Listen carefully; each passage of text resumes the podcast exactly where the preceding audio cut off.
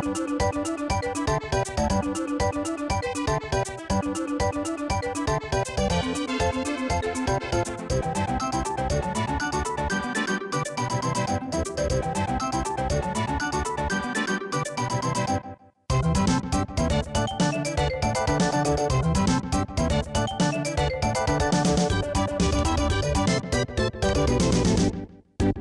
Bonjour à tous et bienvenue dans ce septième numéro de Sound Teams, le podcast consacré à la musique de jeux vidéo de Sœur d'édition et Wire Records. Alors pour célébrer la sortie de notre ouvrage, quand je dis notre c'est Sœur d'édition, euh, notre ouvrage consacré à la musique dans Zelda, on s'est dit qu'un épisode de Sound Teams qui était consacré à Zelda était euh, plutôt approprié. Voilà.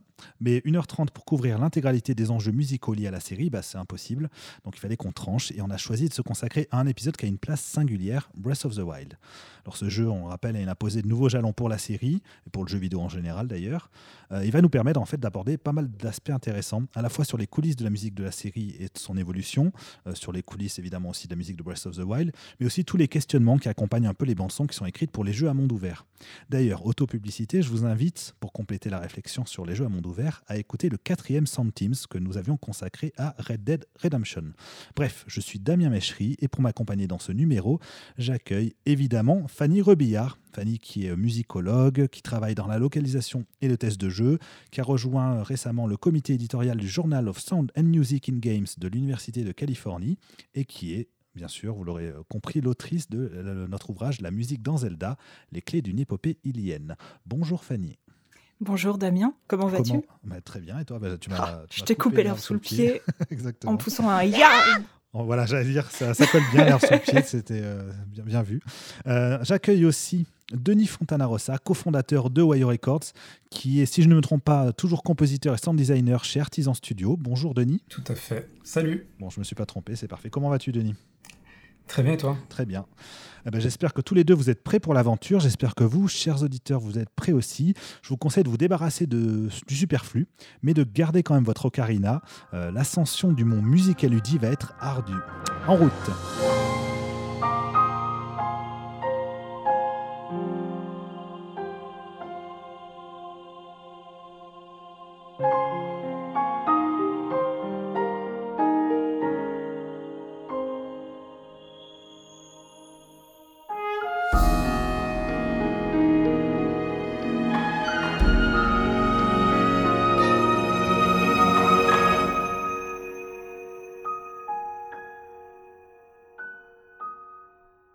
Donc pour commencer ce numéro consacré à Breath of the Wild, à la musique tout du moins du jeu, euh, on va commencer comme d'habitude avec une petite contre-vérité.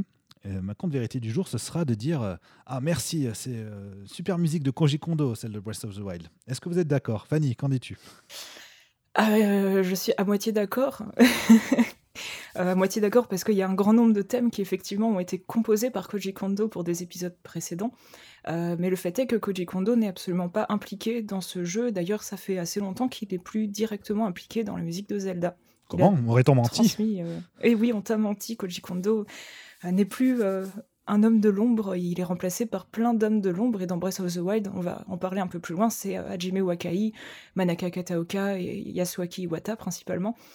Euh, mais ce, passage de, j'allais dire de flambeau, mais bon, c'est pas tout à fait ça, mais à l'approche des Jeux Olympiques, on va, on va continuer là-dessus. Euh, ce passage de flambeau, il a commencé à s'effectuer euh, dès Wind Waker, et même on avait dans Majora's Mask des premières musiques qui étaient composées par Toru Minegishi, notamment pour tout ce qui est musique de combat. et puis après, il a été de plus en plus progressivement remplacé jusqu'à ce que Wakai devienne sound director sur Qu'est-ce qu'il fait du coup aujourd'hui, Koji Kondo finalement? Euh, je ne me souviens plus. Mais il, a pris beaucoup de recul en fait par rapport à la composition. Déjà sur tout ce qui était Mario Galaxy, sur, euh, sur la plupart des jeux, il était presque plus en consultation euh, et son rôle c'était plutôt de guider les jeunes compositeurs pour qu'ils laissent exploser leurs propres talents tout en gardant quand même une patte Zelda ou une patte Mario assez caractéristique. Donc il, il, veille plutôt au grain, à la, à la cohérence qu'il peut y avoir entre les différents jeux. Euh, mais tout en laissant quand même beaucoup de liberté à, ses successeurs. Euh, c'est devenu le doyen du son un peu chez, euh, chez Nintendo. J'aurais dit c'est l'arbre mojo même. L'arbre mojo, mais oui. Si je me permettre. On, est, on est bien dans, les bonnes métaphores. Après, effectivement, tu as parlé de Mario, de Mario et c'est vrai que c'était aussi le compositeur titre de Mario. Et de la même manière que pour Zelda, il a fini par s'écarter petit à petit de la, composition. C'est ce que tu expliqué. Donc voilà, arrêtez de complimenter Koji Kondo pour les musiques des derniers Zelda, même si effectivement c'est grâce à lui qu'on a droit à eu, enfin qu'on a eu droit à énormément de thèmes emblématiques. Bah, aujourd'hui, il ne participe plus aux bandes son. Donc, euh, comme on l'a dit, ce n'est pas le cas. Euh, il n'était pas présent sur, sur Breath of the Mais euh, avant ça, avant de parler directement de Breath of the Wild, où en était la, musique de, des Zelda finalement avant, avant cet épisode? Ah, donc, bah, la situation de Zelda et de sa musique, elle, est très simple. C'est-à-dire que Zelda s'est articulé autour d'un certain nombre de grands thèmes qui sont aujourd'hui emblématiques de la série et qu'on retrouve dans quasiment tous les épisodes, ou en tout cas dans un très grand nombre. Donc il y a tous ces souvenirs qui sont créés, mais aussi de toute façon un renouvellement perpétuel avec des nouveaux thèmes qui sont composés et qui vont arriver. Euh, jusqu'à présent, jusqu'à Breath of the Wild, on était vraiment dans, dans des musiques très marquantes, très présentes. Euh, à chaque fois, le, thème de la plaine d'Hyrule ou de l'océan ou, euh, ou, des rails ou tout ce que vous voulez, c'était un thème qu'on avait constamment en tête. Dans Breath of the Wild, on a eu quand même une rupture euh, donc tout ça, ça a été un peu laissé de côté, on va y revenir plus tard.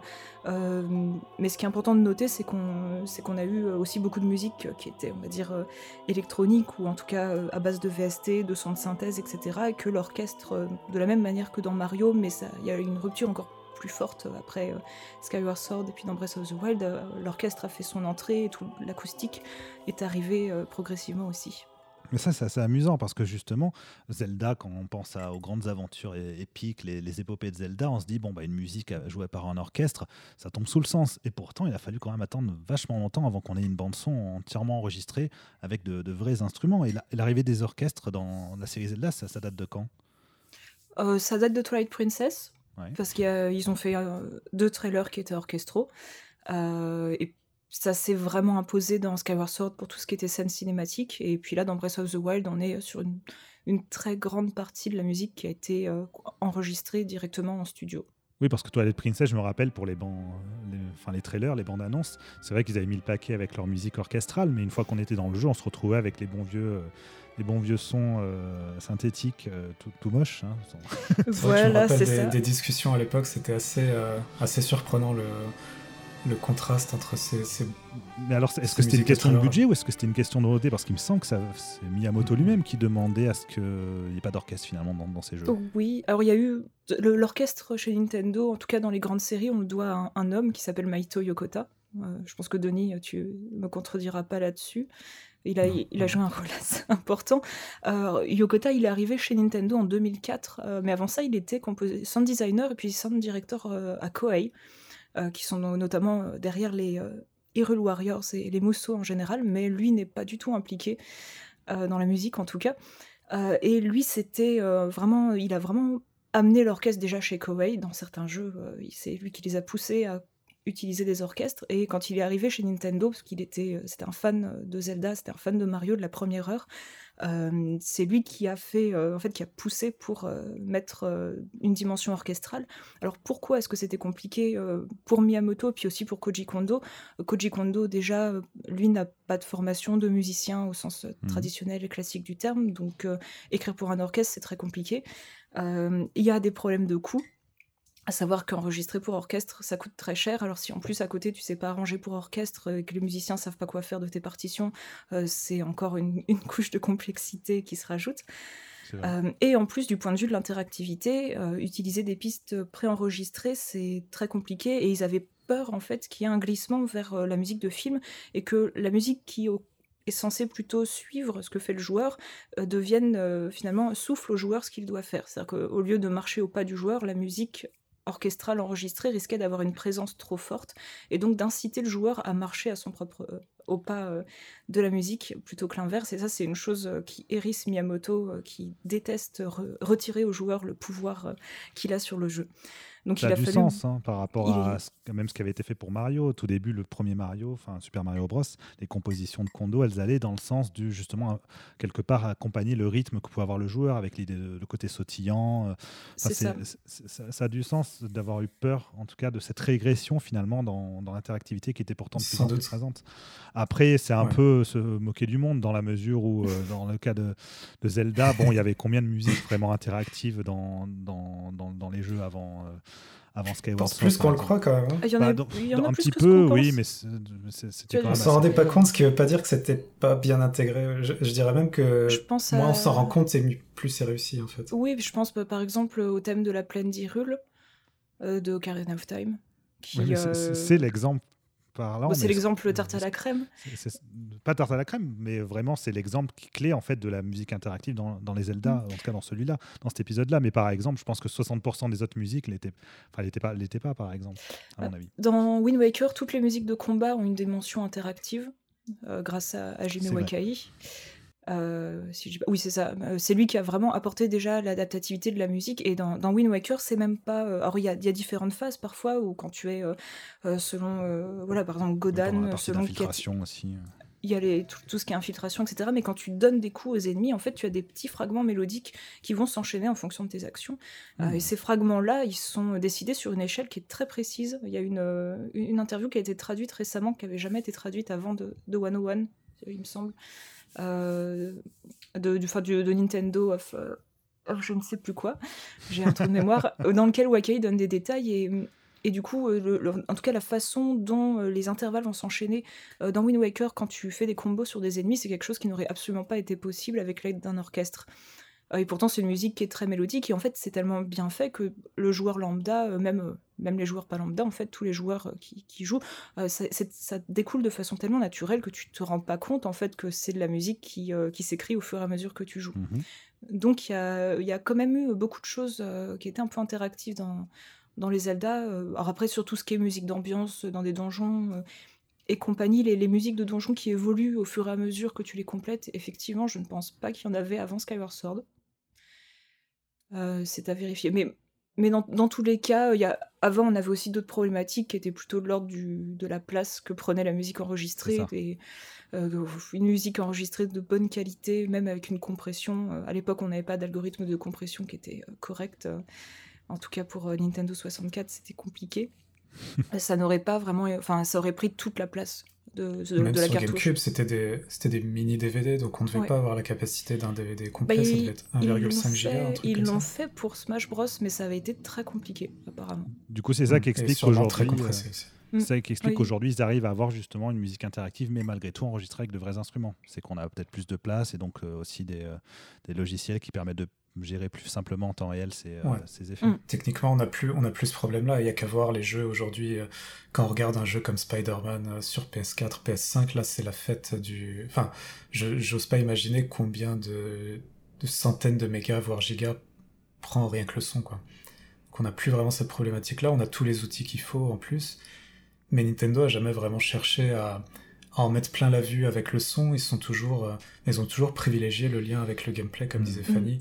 Et, je pense que c'est pour ça que nous, ça nous choquait un peu, mais pour eux, c'était le seul choix possible. Et, et, surtout, il y a eu quelque chose, euh, et là-dessus, on peut parler un petit peu de Ryo Nagamatsu, qui est aussi un des, un des successeurs de Kondo, à mon sens, euh, en tout cas sur, euh, sur les remakes et les remasters. Euh, puisque c'était lui sur Link Between Worlds et c'était lui sur le récent euh, Link's Awakening sur Switch. Euh, et Nagamatsu, c'est quelqu'un qui s'est très bien orchestré, et pourtant il n'utilise pas tant de sons orchestraux et surtout pas tant de musique enregistrée que ça dans, dans ses compositions. Même d'ailleurs, ça a été parfois un peu critiqué dans, dans Link's Awakening parce que tout le monde s'attendait à, une grande explosion orchestrale comme ce qu'il avait fait dans, dans Link Between Worlds. mais au contraire, il a utilisé des sons qui étaient parfois volontairement toc, qui sonnaient plastique, qui sonnaient VST euh, un peu ancienne, etc. Euh, et il mais il l'a fait uniquement parce que, le, en fait, faire du grand orchestre euh, perpétuellement. et ça, c'est une des autres grandes craintes qu'il y avait à l'époque déjà chez Nintendo, c'est de, de, perdre en fait l'identité propre au jeu.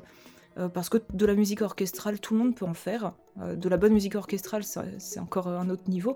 Euh, mais du coup, ils préfèrent utiliser des sons qui sont peut-être un peu plus cheap, mais qui au moins vont faire en sorte que la musique des jeux soit mémorable. D'avoir des timbres plus marqués, en fait. Voilà, d'avoir des timbres plus marqués, et, donc c'est utilisé de façon très parcimonieuse.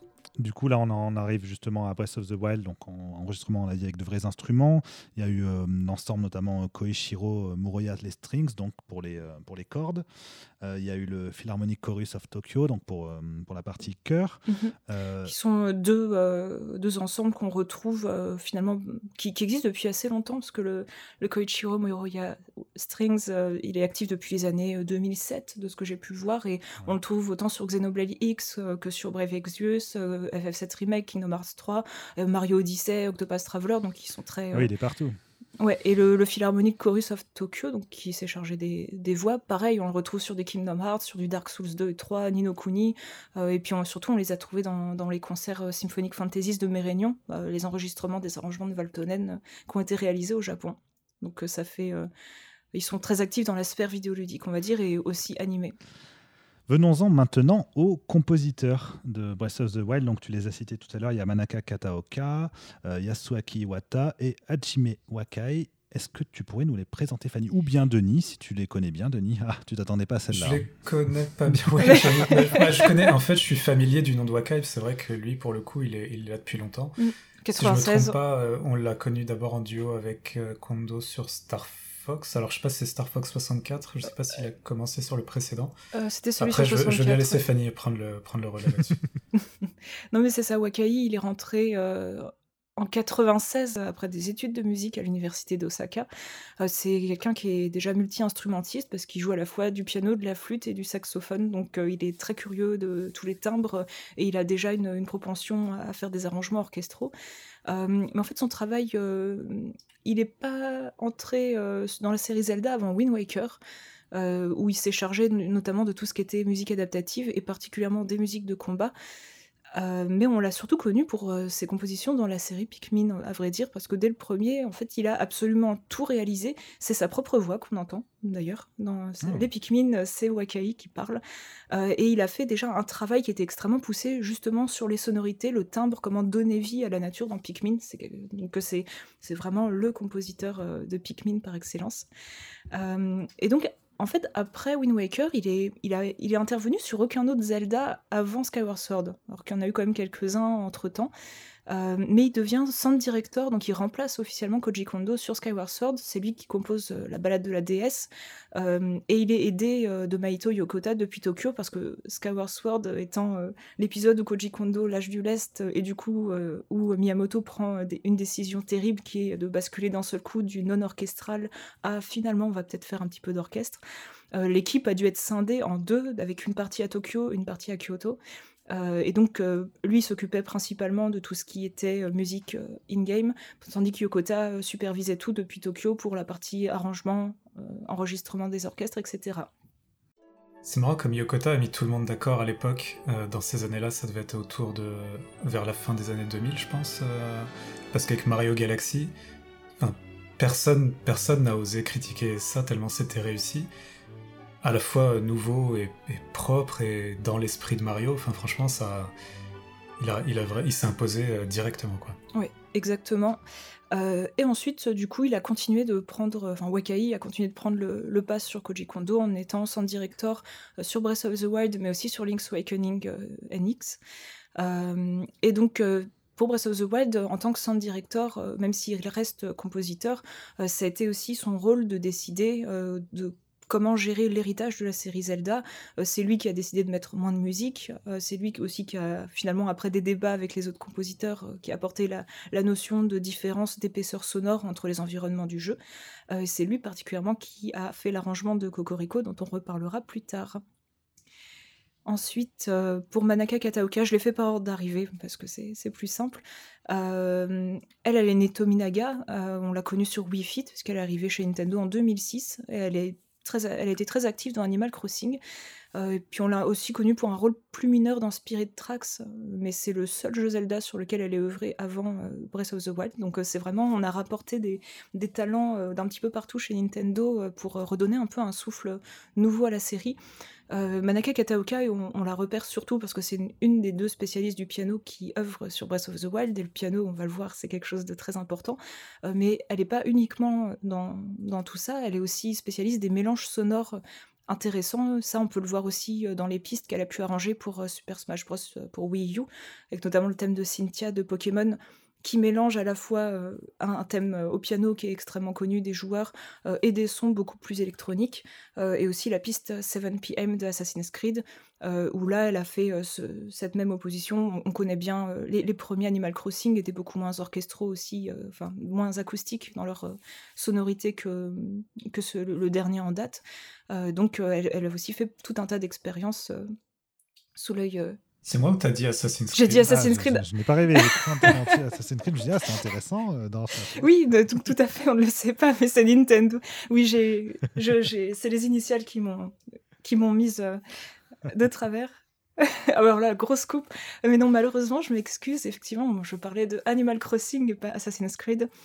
Euh, mais que je, je, salue la série au passage, évidemment, pour sa qualité musicale. et du coup, Assassin's Creed ou Animal Crossing? Les deux. Euh, mais Kataoka est responsable, euh, en fait, là où Hajime Wakai voulait retirer toute musique euh, des sessions en extérieur dans Breath of the Wild, c'est Manaka Kataoka qui a dit non là vous êtes quand même un petit peu dur les gars, est-ce qu'on pourrait pas rajouter un petit peu de musique? Sinon les joueurs vont pas être contents et elle a eu raison parce qu'ils ont rajouté un peu de musique et que les joueurs n'étaient déjà pas contents de toute façon. Oui, c'est vrai. donc on lui doit notamment beaucoup de bah, tous les thèmes en extérieur, du coup, c'est elle qui les a composés, toutes ces petites notes de piano éparses, ces, petites mélodies à la flûte qui s'envolent et puis qui, mènent nulle part, euh, qui nous laissent en attente, c'est elle. Le thème des gardiens euh, qui fait peur, c'est elle. Le combat final contre Ganondorf, encore beaucoup de piano, c'est elle. Euh, donc voilà, ça c'est tout pour Manaka Kataoka, je pense qu'on a une bonne idée de qui c'est. Et Yasuaki Iwata, donc le dernier et celui qui a composé les thèmes de la plupart des personnages du jeu et aussi de beaucoup de villes on n'a pas grand chose sur lui en fait parce qu'il euh, a fait ses études à la faculté de musicologie de Tokyo et il entre chez Nintendo en 2013. Euh, et avant ça, il a fait Super Mario 3D euh, World, il a fait un petit peu de Mario Kart 8, et puis hop, il est balancé directement sur Breath of the Wild, et puis il nous fait quelque chose d'incroyable, avant de repasser sur ARMS. donc là, pareil, c'est un compositeur qui est un excellent arrangeur, qui, manie aussi bien les arcanes de l'orchestre classique que des choses un petit peu plus rock'n'roll, voire big band jazz, comme on peut le voir sur euh, Super Mario ou Mario Kart. Euh, il a fait vraiment un travail euh, très varié. Il fait partie de ceux qui peuvent faire un petit peu ce qu'ils veulent. et on a hâte de voir ce qu'il va faire par la suite. C'est un super jeune compositeur. Il a. Il avait 25 ans quand il a fait Breath of the Wild. Ça va. Ah oui, pas mal. Félicitations à cette équipe en tout cas. Ouais. Bah, merci pour cette présentation succincte et de qualité, euh, Fanny. Euh, avant qu'on passe dans le vif du sujet, qu'on s'attarde vraiment à l'esthétique musicale de, Zelda dans la deuxième partie de l'émission, j'aimerais juste qu'on aborde un dernier point en fait qui, à mon sens, est important aussi dans, les évolutions de la série, c'est que Breath of the Wild a été le premier épisode à vraiment intégrer du doublage euh, dans, les, dans les scènes cinématiques. Qu'est-ce que ça change en fait concrètement pour les compositeurs? Denis, tu veux la prendre celle-là? Ouais, je, je sais pas si j'ai la. Je sais pas si il y a une réponse toute faite là-dessus. Enfin, je vais donner mon avis. Euh, si vous en voulez bien. S'il te plaît. Évidemment, l'arrivée de la voix, c'est-à-dire qu'il va y avoir des cutscenes et donc une, une, approche un peu plus cinématique. Ça va pour les compositeurs déjà demander de composer beaucoup de musique euh, additionnelle, qui sera pas forcément de la musique en boucle qui sera en plus de ça de la musique qui respire, parce que je suis désolé, j'ai un chat dans la gorge. Vas-y, euh, éjecte-le. Excusez-moi. L'arrivée du doublage, ce que ça change à mon sens, c'est que ça crée déjà un gros besoin de musique. Euh, de musique qui ne sera pas de musique euh, bouclée, mais de la musique un peu plus cinématique, de la musique de circonstance, de la musique qui respire plus aussi, donc un peu plus... avec plus, plus de place pour le silence. Et je a priori, voilà, c'est ça mon avis, et j'ai l'impression qu'on retrouve ça dans l'OST de Breath of the Wild. Il y a quand même un certain nombre de morceaux qui correspondent à des, cinématiques. Euh, oui, totalement. Euh, et d'ailleurs, c'est bien que tu parles de respiration parce qu'effectivement, euh, généralement dans le jeu vidéo, on réfléchit beaucoup en termes d'équilibre entre musique, bruitage, parce que le sound design a son importance évidemment dans, les jeux. et là, il y a cette voix qui se rajoute et qui du coup va aussi totalement basculer le rapport qu'on peut avoir à la narration. C'est-à-dire que là où on pouvait avoir des boucles qui illustraient une scène cinématique triste, par exemple, quelqu'un, un personnage meurt, on va jouer une version triste de son thème. là, comme il y a du dialogue, donc des choses très précises qui sont dites, euh, la façon dont les thèmes vont être repris vont, vont, parfois répondre en fait à la manière, enfin à ce que disent les personnages, donc au texte directement. Donc l'écriture de la musique, je pense, elle est envisagée d'une façon qui est totalement différente que pour des scènes cinématiques qui n'ont pas de dialogue. Ça, ça peut apporter des infos en plus euh, de façon un peu secrète. Je pense qu'on a une bonne idée grâce à vous deux de des enjeux, en tout cas autour de l'arrivée des doublages et euh, de ce que ça implique en termes de, composition. On va passer euh, maintenant à la deuxième partie de l'émission. Avant d'entrer dans le vif du sujet et de parler euh, mélodie, esthétique musicale, timbre et tout ce que vous voulez, il y a la fameuse rubrique à la bouche. Et alors cette fois, je crois que c'est Fanny qui s'y colle. Oui, je vous ai préparé une petite chanson. Euh, mais euh, c'est une chanson à ta demande, Damien, donc euh, ça, va, ça va demander un peu de contexte. Bah, ça va être très simple, ça fait trois notes. Et ces trois notes, ça va faire. Voilà. Ah, j'ai reconnu. Damien. C'est le thème d'Epona. Eh bien non, mon cher Damien. Oh. ce que tu ce que as relevé quand tu m'as envoyé cette, cette question, c'est que effectivement on entend ces trois notes dans le thème du village Cocorico de Breath of the Wild.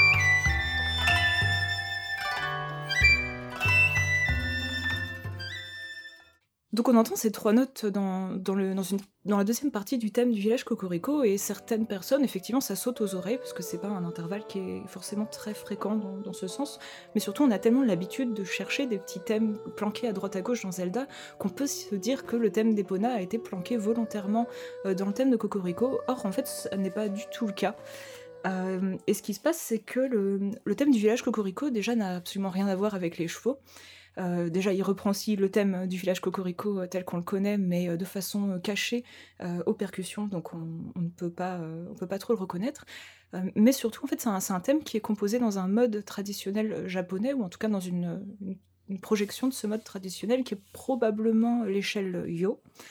Euh, et qui en fait va être extrêmement importante dans l'ambiance qu'on va donner euh, dans, ce village qui est volontairement inspiré euh, du Japon traditionnel, que ce soit au niveau architectural, que ce soit dans les vêtements des personnages, etc. On, veut vraiment donner le sentiment qu'on est au Japon. D'ailleurs, la mélodie est jouée au shakuhachi, si je dis pas de bêtises. et donc cette échelle yo, on l'emploie très souvent dans ce qui est musique traditionnelle, plutôt populaire du Japon. Et elle se, démarque notamment parce qu'il n'y a pas de demi-ton dedans, on est sur des intervalles qui vont faire euh, ton, seconde augmenté, ton, ton, seconde augmenté, ton, etc. etc. Et du coup, en fait, ce, qui te donne l'impression que tu entends le thème d'Epona, c'est cette fameuse descente qui va, utiliser la, seconde augmentée euh, en descendant. Euh, et qu'on retrouve finalement dans très peu de, de musique de Zelda d'un point de vue mélodique cette échelle traditionnelle, donc il y a une échelle à 5 sons, qu'on entend euh, très souvent en fait, euh, parce que l'intervalle d'un ton et demi, c'est quelque chose qu'on utilise beaucoup dans l'orientalisme musical. Euh, donc c'est peut-être même pas une, une, une, échelle qui est réellement utilisée de la façon dont ils l'utilisent dans le jeu au Japon, dans le Japon traditionnel, mais qui vont utiliser pour vraiment donner ce sentiment de Japon ancien. et donc il y a une première chose qui est assez amusante, c'est que cette échelle, tu la retrouves aussi euh, dans l'introduction du thème d'Emilis, euh, qui n'a pas du tout la même ambiance, parce que Emilis, c'est un village qui n'est pas caché, là où le village Cocorico est figé, conserve tous les secrets d'il y a 100 ans pour préparer la résistance contre Ganon. Le village d'Emilis est beaucoup plus connu, il y a beaucoup plus de voyageurs, et donc on a cette introduction qui ne sonne euh, d'ailleurs pas du tout japonaise, parce que l'arrangement n'est pas fait pour sonner japonais. On a notamment de la cornemuse. Qui, donne un petit côté euh, mystérieux, euh, quasiment celtique pour nous, nos oreilles d'Européens, mais c'est pas forcément le cas. et du coup, cette échelle, elle est un petit peu représentative du statut qu'ils veulent donner au village Cocorico. mais du coup, ces trois notes qui vont donc être là utilisées pour caractériser le côté japonisant de, la musique, elles, nous font penser, nous, joueurs au, thème d'Epona, parce que depuis euh, parce que depuis Ocarina of Time, on a eu euh, un focus sur des, extraits mélodiques extrêmement courts euh, qui font trois notes répétées. C'est le cas du thème d'Epona. on a le thème de, Zelda utilise en fait les mêmes intervalles, mais dans un sens différent. et on va avoir notamment beaucoup de thèmes féminins qui vont avoir cette section de trois notes répétées qui vont nous marquer l'esprit. Et du coup, dès qu'on entend trois notes quelque part, on va se dire que c'est peut-être une citation. Or là, je suis désolée Damien, mais ça n'est absolument pas le cas. Mais les compositeurs l'ont dit que ce n'était pas une citation Oui, bah, eux, ils ont dit on a caché le thème de Cocorico dans Cocorico. Personne ne l'a trouvé. Non, et Epona n'a pas sa place. bien, bien caché. je trouve ça fou parce que euh, c'est carrément, enfin, ton explication justement d'un point de vue musicologique est cohérente, c'est-à-dire qu'on comprend pourquoi on retrouve ces trois notes-là et pourquoi, moi, ça me fait penser à, hum, au thème d'Epona, mais malgré tout, ça reste Zelda. C'est-à-dire qu'à aucun moment les compositeurs se sont dit ah quand même le fait qu'on utilise trois notes, ça peut, ça peut prêter à confusion. Je trouve ça étrange en fait. C'est quand même une grosse coïncidence, quoi. Surtout quand ils sont à ce point à cheval sur voilà, on fait, on fait reconnaître le thème de Cocorico dans les percussions. Ah, vous l'avez pas vu?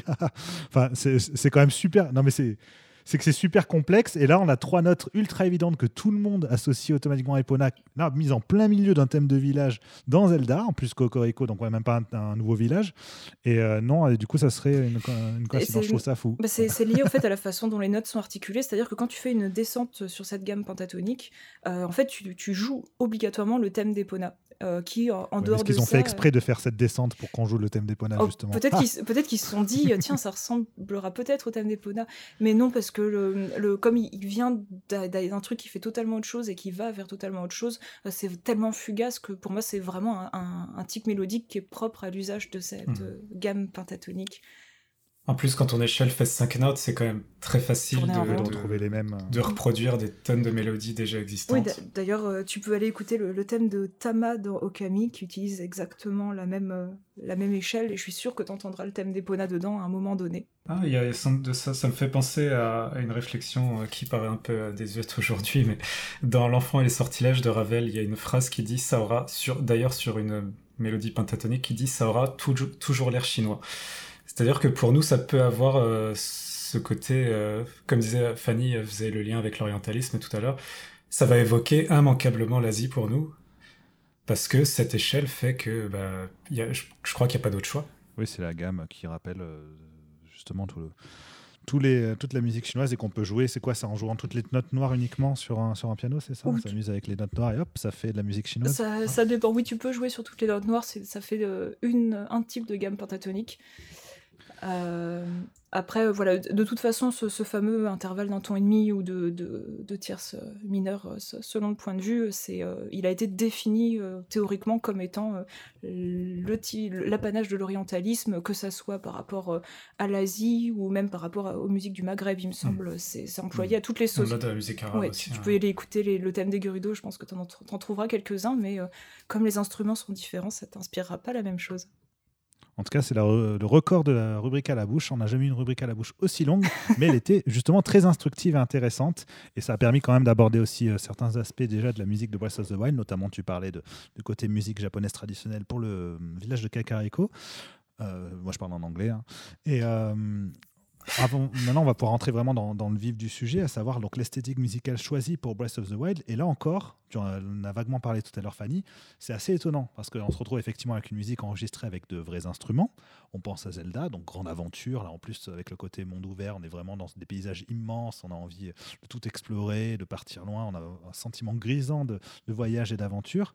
Et pourtant, le choix musical prédominant n'est pas celui du gros orchestre qui explose tout, mais euh, du piano. Pourquoi le piano?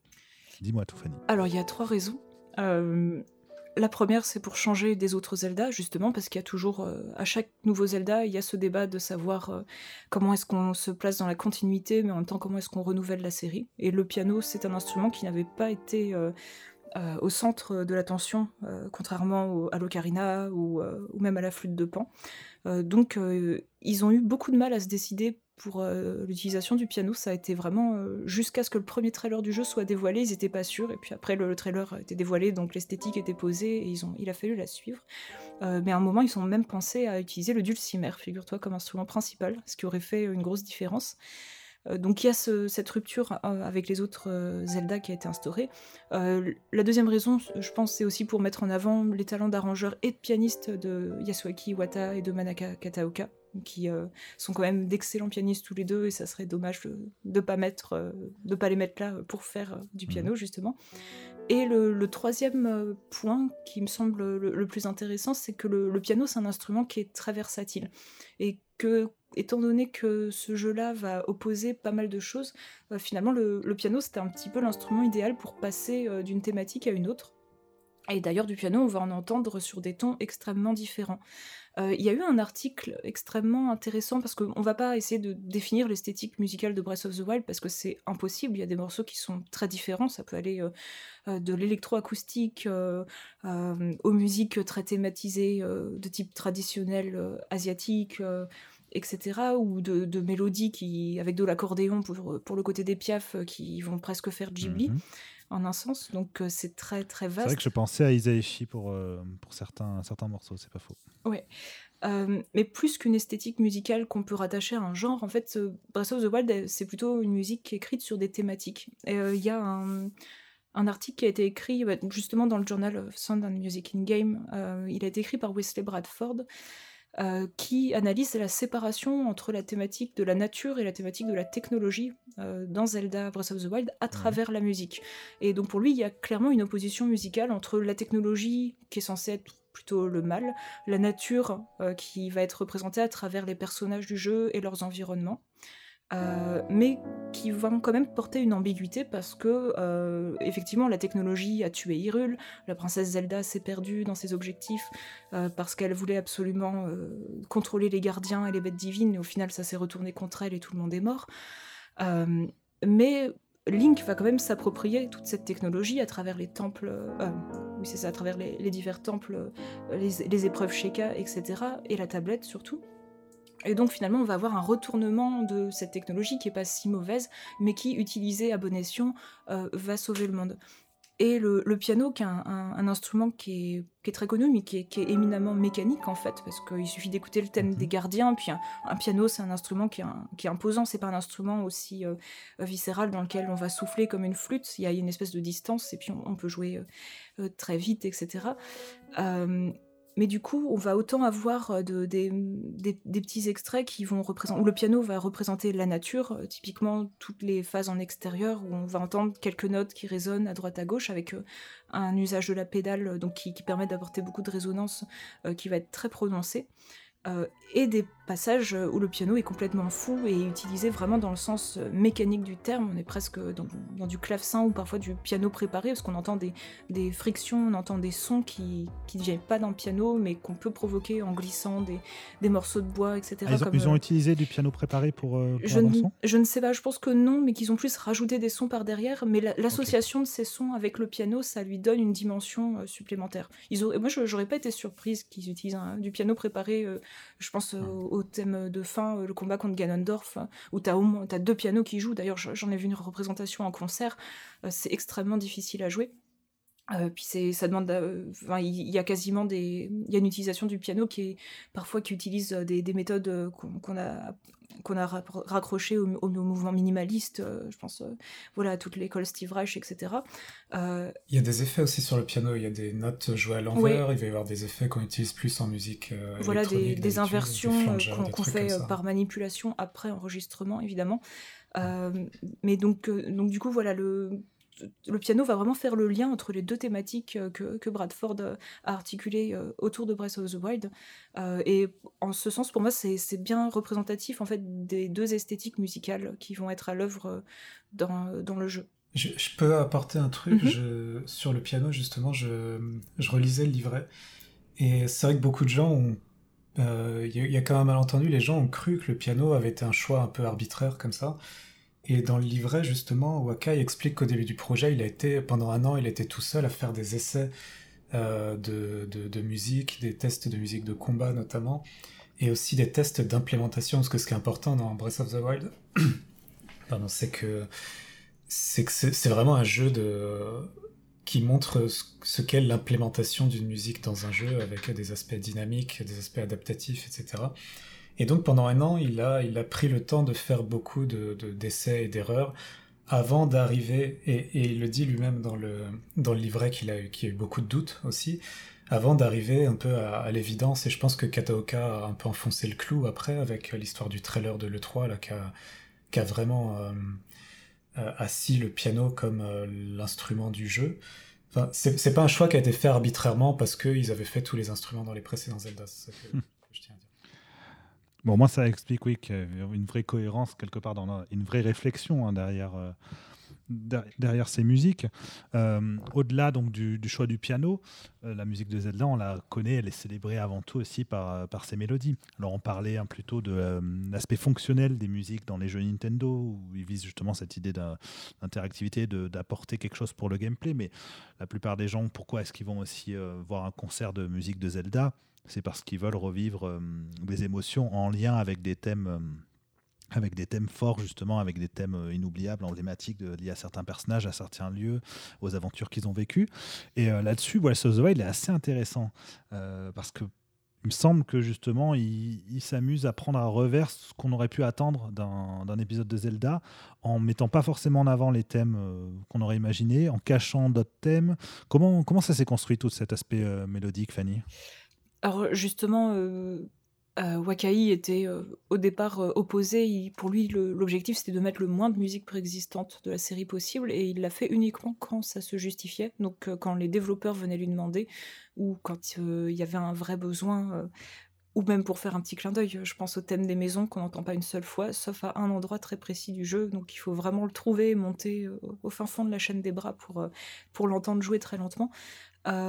donc voilà Autant les jingles sont restés, il y a beaucoup, euh, tous les jingles euh, spécifiques et toutes les choses liées aux fonctionnalités des anciens épisodes euh, sont restés, le thème des fées est resté, le thème des ponas, pour en reparler, est resté aussi, parce que on l'entend dans les relais, les relais où tu peux apporter tes chevaux les, une fois que tu les as domptés et les changer, les équiper, etc. donc tous ces thèmes aussi lié aux au personnages euh, qui étaient déjà connus, donc euh, je pense au thème de Ganon, au thème de la princesse Zelda, même le, thème de Link, le thème principal de la série, est, présent, même s'il l'est de façon très différente des autres épisodes. Donc tout ça, ça reste et les joueurs peuvent se sentir rassurés à quelques rares moments. Euh, la, vraie rupture qu'il y a eu dans, l'utilisation des thèmes, en fait, c'est le fait qu'il n'y a pas eu de, main thème pour toute la partie en monde ouvert. Euh, du jeu et que du coup les, gens se sont sentis un peu perdus et en même temps c'était l'objectif en fait. Euh, parce que on n'est pas comme dans un des anciens Zelda où tu sors euh, tu sors d'un village et tu traverses la plaine avec un objectif extrêmement spécifique. Là t'es balancé au milieu d'un espace qui est gigantesque et où entendre la même boucle même si elle dure 10 minutes pendant des centaines d'heures c'est pas envisageable. Ça, ça rendrait le joueur totalement fou. C'est ça auquel on, on pense pas. Ils ont même essayé d'ailleurs de mettre des morceaux de pendant le développement des morceaux d'anciens Zelda. Dans le field, dans le. Oui, je crois qu'il avait essayé avec la musique de Twilight Princess, justement. Mm. Et ils ont, euh, ils ont, ils ont passé, les, compositeurs ont passé un mois entier à ne faire que se promener dans les environnements du jeu pour tester euh, différentes configurations musicales. Donc, le, il faut savoir que le, c'est quelque chose qu'on a quand même beaucoup vu dans les critiques, que, le, que la musique en extérieur c'était un choix paresseux, euh, etc. c'est pas du tout le cas. je pense que ça a été un, un, sacrifice très compliqué et que ça a demandé énormément de, de, débats, euh, notamment sur euh, cette question de différentes épaisseurs, parce que si t'as pas de son en extérieur, alors est-ce que ça fait pas bizarre quand t'approches d'une ville et que d'un seul coup t'entends une mélodie qui se déclenche? Euh, Comment est-ce qu'on articule aussi la, présence de musique diégétique? Parce que parfois t'as le t'as Asarim, le, le, poète Piaf, qui va jouer dans un coin pour te donner des, euh, des, des, petites, euh, des indices sur, euh, sur ce que tu. Bien souvent, c'est lui qui joue d'ailleurs les thèmes les plus connus. Hein. Exactement, on l'entend jouer le, beaucoup, bah, le thème principal du jeu, on entend jouer le l'ode des prodiges, le thème de Link. Et donc du coup, il y a vraiment ce, rapport, euh, cette rupture par rapport euh, au monde ouvert et au fait que là, tu n'as pas un objectif, euh, mais tu en as une, multitude. Et tu peux très bien te rendre directement dans le château d'Hyrule pour botter les fesses de Ganon, mais c'est beaucoup plus intéressant de se perdre en fait dans l'immensité d'Hyrule et de découvrir ce qu'il peut y avoir sous des pierres, même si c'est des gorogus. donc donc là-dessus, la, musique, en fait, elle suit totalement le, game design, j'ai envie de dire, enfin le level design de, la plaine, dans, en ce sens y a pas, elle est pas là pour t'emmener quelque part. Elle est là pour te faire te dire ah qu'est-ce qu'il va y avoir là-bas? Et c'est beaucoup plus compliqué hmm. à faire que ce qu'on peut penser. Et comme dit Wakai, euh, de toute façon, on, passe beaucoup de temps à cueillir des champignons. Donc si t'avais une musique épique avec euh, des tonnes de cuivre derrière, ça, enfin, y aurait un petit, euh, ça créerait un petit hiatus à mon avis. Je pense qu'il n'y a, pas vraiment d'autre solution finalement que ça. Je suis d'accord. En tout cas, c'est vrai que ça colle avec le, choix de game design du jeu. Voilà, avec la philosophie, euh, l'appel à l'aventure du jeu, il est différent et on se retrouve pas dans la routine des précédents épisodes qu'on commençait un peu à, saisir. Et c'est vrai que là, comme vous dites, ça apporte une rupture intéressante. Et puis regarde dans Twilight Princess la fameuse euh, musique d'Overworld qui était en plus qui pâtissait de, de la qualité des instruments virtuels qu'elle utilisait. C'est dommage parce qu'elle était. Dès qu'on l'entendait, c'était tellement redondant. Et pourtant, elle avait ce côté avec ses phases euh, séparées. Mais ouais, elle, était interactive. Elle, saoulait vite. Et elle était super intéressante. Elle saoulait vite parce que la plaine commençait à être quand même très vaste euh, dans Princess. Très vaste et vide, oui. Mm. en plus. C'était pas la même logique, quoi. On n'était pas sur la même idée de level design, de verticalité, d'exploration continue. Mm. Alors que dans Breath of the Wild, chaque pas en tout cas été pensé pour être un, plaisir quelque part. Euh, on n'est on pas juste sur une idée d'immensité pour le, pour le plaisir d'immensité en fait. C'est que tout a été construit pour que ça ait un sens dans le parcours que, que tu choisis de faire en tant que, en tant que joueur. C'est ça. Mais... Oui, puis tu es, seul en tant que joueur sur la plaine, donc c'est bien de le signifier aussi par le son. Quoi. Et le, le sound design, les ambiances sont partout. Parfois, tu as quasiment du silence. Après, on s'avance un peu dans la nature, un peu rapidement sur les, thématiques, puisque nous allons reparler de tous ces enjeux de monde ouvert euh, hmm. dans la troisième partie de l'émission. Mais nous avons décidé de prendre de l'avance. Vous voyez, voyez on, est, dans l'improvisation, c'est fantastique. Les excuses. Mais euh, donc, pour en venir à la question des mélodies, euh, justement, qui, ont, qui sont présentes dans le jeu, malgré tout, on attend d'un Zelda, même s'il ne reprend pas d'anciennes mélodies, d'en apporter des nouvelles marquantes. Oui. Et est-ce qu'il y a justement des nouvelles mélodies marquantes, Fanny? Bah, Il y en a plein, parce qu'il y a tous les thèmes des personnages, des prodiges notamment. Ouais. Et il y a du coup aussi toutes les phases liées aux donjons et aux villes du jeu. Alors euh, il y a des reprises de thèmes, par exemple le, thème des piafs, c'est celui de l'île du dragon de The Wind Waker, en toute logique parce que c'est la même espèce euh, qu'on retrouve. Euh, mais du coup il y a un grand soin apporté au thème des prodiges qui va se retrouver notamment dans les scènes cinématiques, mais qu'on va aussi entendre dans les environnements qui leur sont propres.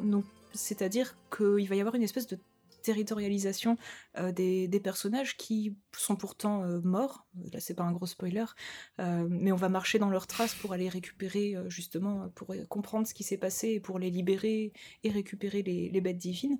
Euh, mais ce sont des héros qui sont respectés. Et du coup, Link n'est plus le seul héros, en fait. Et euh, il y a, même si les prophéties ne parlent quasiment que de lui et Zelda, il y a les quatre prodiges, et ces prodiges-là vont être. Euh, on va beaucoup t'en parler, tu vas à chaque fois rencontrer leur descendant spirituel, qui est plus ou moins proche d'eux. Et du coup, ça, c'est des choses qui vont être reprises notamment dans les petites musiques d'environnement qu'on peut entendre à l'approche des, villes et des villages.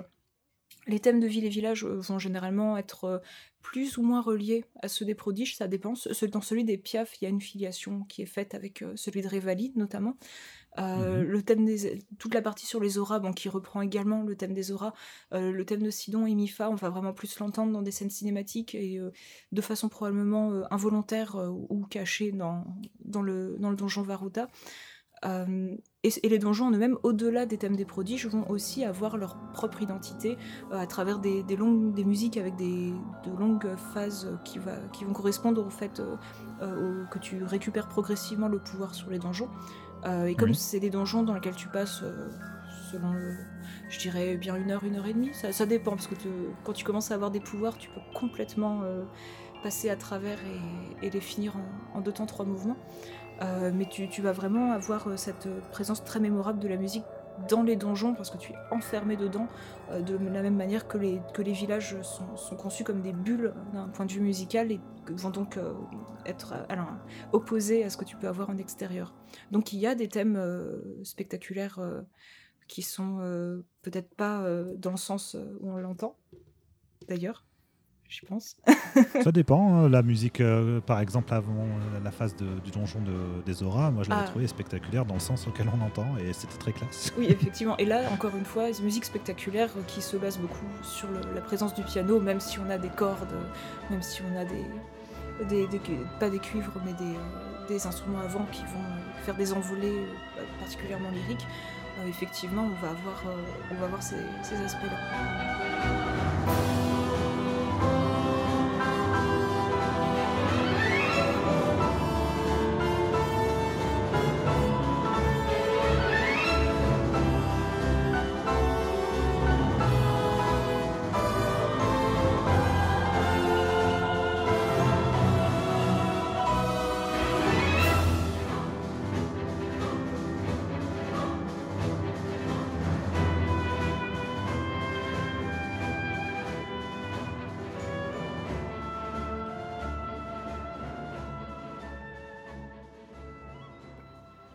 Je, remarquais que ça donnait un, bel impact à l'entrée des héros, en fait. Quand le, quand le thème commence, tu sais ce qui va se passer, tu as, des attentes déjà. Et au niveau composition, il y a un, truc assez rigolo, je crois, au niveau des musiques de, de Mifa et de Sidon. Oui, c'est que les... c'est basé sur leur nom. Donc euh, Mifa, la mélodie est basée sur Mi et Fa, et Sidon sur Si et Do, sachant que c'est euh, les deux, en fait, c'est une c'est le même intervalle qui est joué. Donc euh, il y a eu un petit jeu là-dessus, notamment le c'est Iwata, je sais plus si c'est Iwata ou si c'est Kataoka qui a fait un arrangement où ils expliquaient en tout cas que le qu'à un moment, euh, dans, un des, dans un des DLC, euh, il y a une scène cinématique euh, où on voit Mifa et Link, et puis Sidon est là, mais il est enfant, parce que ça se passe 100 ans avant. et en fait, on, entend le thème de, de Sidon, mais qui est joué à la hauteur de Mifa. parce qu'il voulait montrer que en fait, c'était le, point de vue de Sidon qui admire sa sœur et qui regarde sa sœur, et du coup, ça ressemblait plus intéressant de, jouer dans le thème de à la hauteur euh, du thème de sa sœur plutôt que dans celui de Sidon qui est encore un enfant. Donc euh, ils ont fait ce petit jeu de, symbolisme que, que seuls les plus musiciens euh, pourront regarder et qui, qui montre quand même qu'ils y ont passé un temps fou. C'est excellent, enfin, d'un point de vue à, la fois d'analyser et puis même de voir effectivement tout le travail qui a été fait derrière. On voit que ça atteint un certain niveau. Et tu parlais justement de territorialisation de, des musiques en fait dans le jeu. Et c'est vrai que finalement, quelque part, le jeu est très segmenté. Euh, Zelda, on a à la fois l'aventure en progression, on va évoluer à notre rythme en fait en tant que joueur, mais en même temps, on sait qu'il y a quand même les quatre donjons principaux qu'on doit, hum, doit résoudre pour réussir ensuite à vaincre plus facilement hum, Ganon au centre. Et, euh, et, quelque part, la musique en fait va créer par justement cette manière de disperser les, thèmes des, personnages dans, dans, les environs autour de, du personnage, donc ça va être le, donjon, comme je disais, la ville et tout, euh, mais aussi dans les scènes cinématiques, ça crée une narration en fait. Ça, euh, Même si le joueur le remarque pas forcément, inconsciemment, je pense que ça, ça, joue en fait sur sa perception. Parce que c'est très souvent le cas dans les musiques de jeux vidéo, les musiques de films, euh, des personnes qui vont dire par exemple, bah, tiens, telle musique m'a pas marqué et tout. Malgré tout, il suffirait peut-être de faire écouter la même musique à la personne en question ou, lui, expliquer en fait comment la musique fonctionnait pour que la personne se rende compte que ah oui effectivement c'est vrai que je me, je me sentais embarqué ou, je faisais des connexions dans ma tête sans forcément m'en rendre compte mais c'était grâce à la musique. Je, je pense qu'il y a une logique euh, une logique comme ça. Oui totalement et tu sens qu'il y a vraiment euh, une approche euh, je pense au, village des Piaf alors je, je j'ai plus le, cheminement en tête mais tu vas avoir le thème donc tu, vas avoir un, un, mélange en fait entre un petit segment un topic qui va être pris qui est une envolée de cordes qui vient de que tu entends pour la première fois dans le village des Piaf, en toute logique quand tu mhm. y arrives, que tu vas réentendre ensuite pour introduire le thème de Rivali. Donc là, tu as un lien euh, qui est fait par cette envolée de cordes entre le village Piaf et, et, Rivali. C'est logique parce que c'est le héros du village et il le protège. Euh, et ensuite, tu vas avoir euh, une référence au thème de Rivali quand tu vas aller dans, la zone d'entraînement au vol, où il va être joué de façon très détachée, parce que tu rejoins Teba, donc son descendant spirituel, qui, est un petit peu presque une réincarnation euh, en tout cas, c'est lui qui va t'aider à monter à bord de la bête divine. Euh, et euh, quand tu vas approcher de la bête divine, tu vas de nouveau entendre ces montées de cordes qui vont être jouées assez différemment, qui vont donc vraiment te, faire ce lien entre les différents environnements du jeu, après notamment la zone d'entraînement au vol, et avec un thème qui est que tu entends pendant l'entraînement et qui devient beaucoup plus sérieux quand tu passes vraiment à l'assaut. Mais ensuite, euh, quand tu commences à reprendre le contrôle sur la bête divine, euh, les, les, sons euh, un peu mécaniques qui sont utilisés, et d'ailleurs dans la première partie de tous les, toutes les bêtes divines, on entend les lettres SOS qui sont éplées en morse, et ça c'est quelque chose de très important qui a été caché dedans volontairement, ça c'est ah, ils vont vraiment dans le détail. Voilà. Euh, mais dès que tu commences à reprendre le contrôle sur le donjon et donc à te rapprocher du, prodige finalement euh, et, de, et du boss, tragiquement, euh, tu vas avoir ces envolées de cordes qui vont revenir et qui vont donc vraiment te, donner comme un message, comme si les, le, village et le prodige t'encourageaient ou que tu reprenais contrôle et que du coup la bête était que les piafs se réappropriaient la bête divine.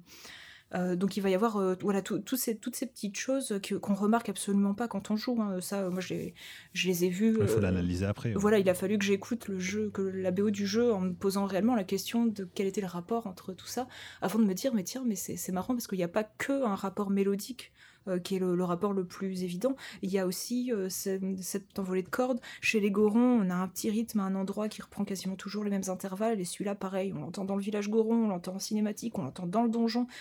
Quand, tu, quand tu commences à l'explorer.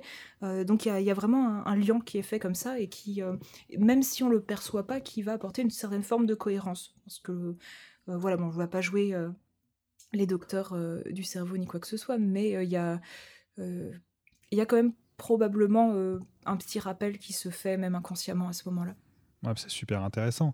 Et euh, en plus, ce que je trouve euh, passionnant avec la, manière dont voilà, la musique va, va, se créer sa narration, comme tu dis, à la fois par la mélodie, mais aussi par d'autres éléments, euh, c'est que c'est le cas dans la narration même du jeu, c'est-à-dire l'histoire qu'a raconte Breath of mais c'est aussi le cas, et là on revient au thème connu de la série, par rapport au joueur lui-même, c'est-à-dire par rapport à hum, ses souvenirs qu'il a de, la série. Donc euh, forcément, une personne qui découvre euh, Zelda avec Breath of the Wild n'aura pas le même rapport, mais une personne qui aura vécu l'ensemble de la série Zelda euh, et qui retrouve avec Breath of the Wild justement à la fois certains points d'ancrage et en même temps au contraire est en rupture totale avec, avec ses attentes, je trouve ça vachement intéressant parce qu'on se retrouve à avoir automatiquement une mémoire qui est, qui est interpellée quand, euh, par exemple, bah, dans les euh, rares scènes cinématiques qui parlent du, temps du passé, du temps de jadis et tout, on entend soudainement hop, un petit bout euh, du thème de Zelda, mm. un petit bout du thème de, de Link. Un petit ça va s'enrichir en plus à chaque épisode maintenant. C'est ça, et là, c'est quelque chose qui, est fait très, qui était fait très subtilement aussi dans Skyward Sword, où on était justement sur les prémices de la,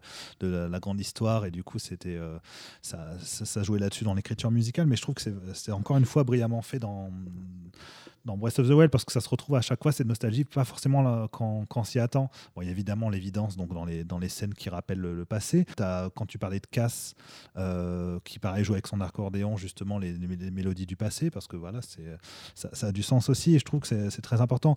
Et c'est là où tu vois qu'ils ont disséminé avec beaucoup d'intelligence en fait toutes ces, tous ces beaux mélodiques dans, dans, la narration globale de Breath of the Wild. Et c'est pour ça, je pense, qu'ils ont mis le thème d'Epona dans le village de Kakariko. Alors ça, je suis Pardon, j'assiste avec cette histoire. Non, c'était pour, euh, pour Est-ce que vous avez quelque chose que vous voulez rajouter là avant qu'on passe à la troisième partie de l'émission? J'ajouterais peut-être euh, juste que justement le, jeu de piste des anciens thèmes, euh, je, mentionnais rapidement le, passage, les passages à cheval où on n'est pas attaqué parce que c'est quelque chose qui est, très particulier. Il y, a un petit peu cette, cette rupture de la boucle aussi d'un point de vue formel, savoir que le qu'en fait on n'entend pas de boucle dans, le jeu, à part des thèmes qu'on peut retrouver à droite à gauche, mais qui sont tellement éparpillés dans tous les sens que ce euh, que voilà, c'est plus des petites phrases musicales de quelques secondes que tu entends et que tu vas reconnaître comme une, flûte, etc. et quand tu te bats contre, contre des ennemis, de la même manière, tu vas avoir plusieurs phases euh, d'attaque, etc. Et les, plutôt que de faire un fade-out sur la boucle quand tu vaincs tous les ennemis et que, et que tout va bien, euh, ils ont écrit des conclusions à chaque fois qui vont se venir euh, faire une espèce d'explosion pour te dire bravo, tu as triomphé. et ça, c'est. alors, ça, ça, existait déjà pour les combats de boss, mais là, ça existe et c'est encore, on est encore dans la territorialisation parce que les, les ennemis, t'en as quelques-uns que tu rencontres en plein air. Euh, qui se baladent. Généralement, il me semble qu'il n'y a pas de musique quand tu te bats contre eux. Par contre, quand tu vas aller prendre d'assaut des petites tours euh, de, des sbires de Ganon qui sont éparpillés un peu partout, qui te permettent d'avoir des, euh, des, trésors, etc., tu vas avoir vraiment une musique avec un début, un déroulé, des phases plus ou moins classiques, dedans, dehors, etc. Par exemple, le, thème de, de, bataille contre Molduga, tu, peux, tu peux reconnaître à quelle phase tu en es euh, selon la, musique. Euh, et quand tu finis le combat, tu as cette conclusion qui vient euh, du coup mettre un terme à l'existence des ennemis et, et, du coup transformer l'endroit où ils étaient en, une zone où il n'y a plus de musique, sauf celle qui peut éventuellement se déclencher aléatoirement. et quand tu es à cheval, en fait, c'est les seules boucles que tu vas entendre, mais qui sont très difficiles à entendre, les, musiques à cheval, et qui vont donc soit jouer le, thème traditionnel de l'Overworld, piano-violoncelle, soit le, thème de la princesse Zelda. Euh, et donc c'est ces phases de promenade où tu vas uniquement avoir cette boucle à ce moment-là. Euh, et le reste du temps, c'est complètement vide. Mais il y a quand même cette référence. Pu jouer le thème des ponas quand même. Quand t'es à cheval, et eh ben oui, mais ils ont décidé de rien faire comme tout le monde. Et donc du coup, c'est le thème de Link et de Zelda qui est joué quand tu es à cheval, ce qui fait que tout le monde se pose plein de questions sur pourquoi. Parce que autant le thème de l'Overworld, bon, c'est ça peut être une référence au fait euh, aux anciens Overworld où tu avais le thème principal du jeu qui était tout le temps joué. Mhm. Mais celui de Zelda, c'est la première fois qu'on l'entend euh, comme ça dans un monde ouvert. Eh bien, ça restera un mystère et euh, c'est tout pour cette fois. J'y réponds dans mon livre.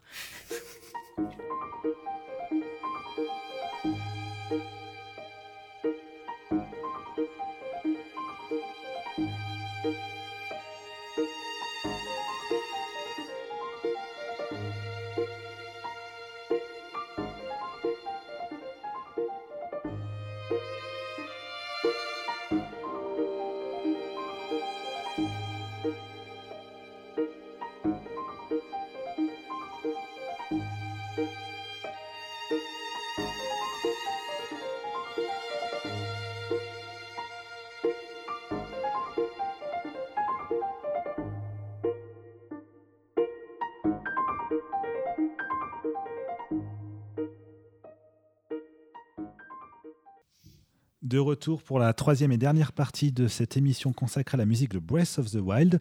On va cette fois-ci parler de la recommandation de nos chers invités. Alors Fanny et Denis, est-ce que vous avez des recommandations que vous voulez faire à nos auditeurs sur les musiques, à, écouter les albums euh, qui euh, bah, entreraient dans le cadre euh, de soit de Breath of the Wild ou de Zelda en général? Oui, moi, en ce moment, j'écoute et surtout je, rejoue à Hyrule Warriors, l'ère du fléau.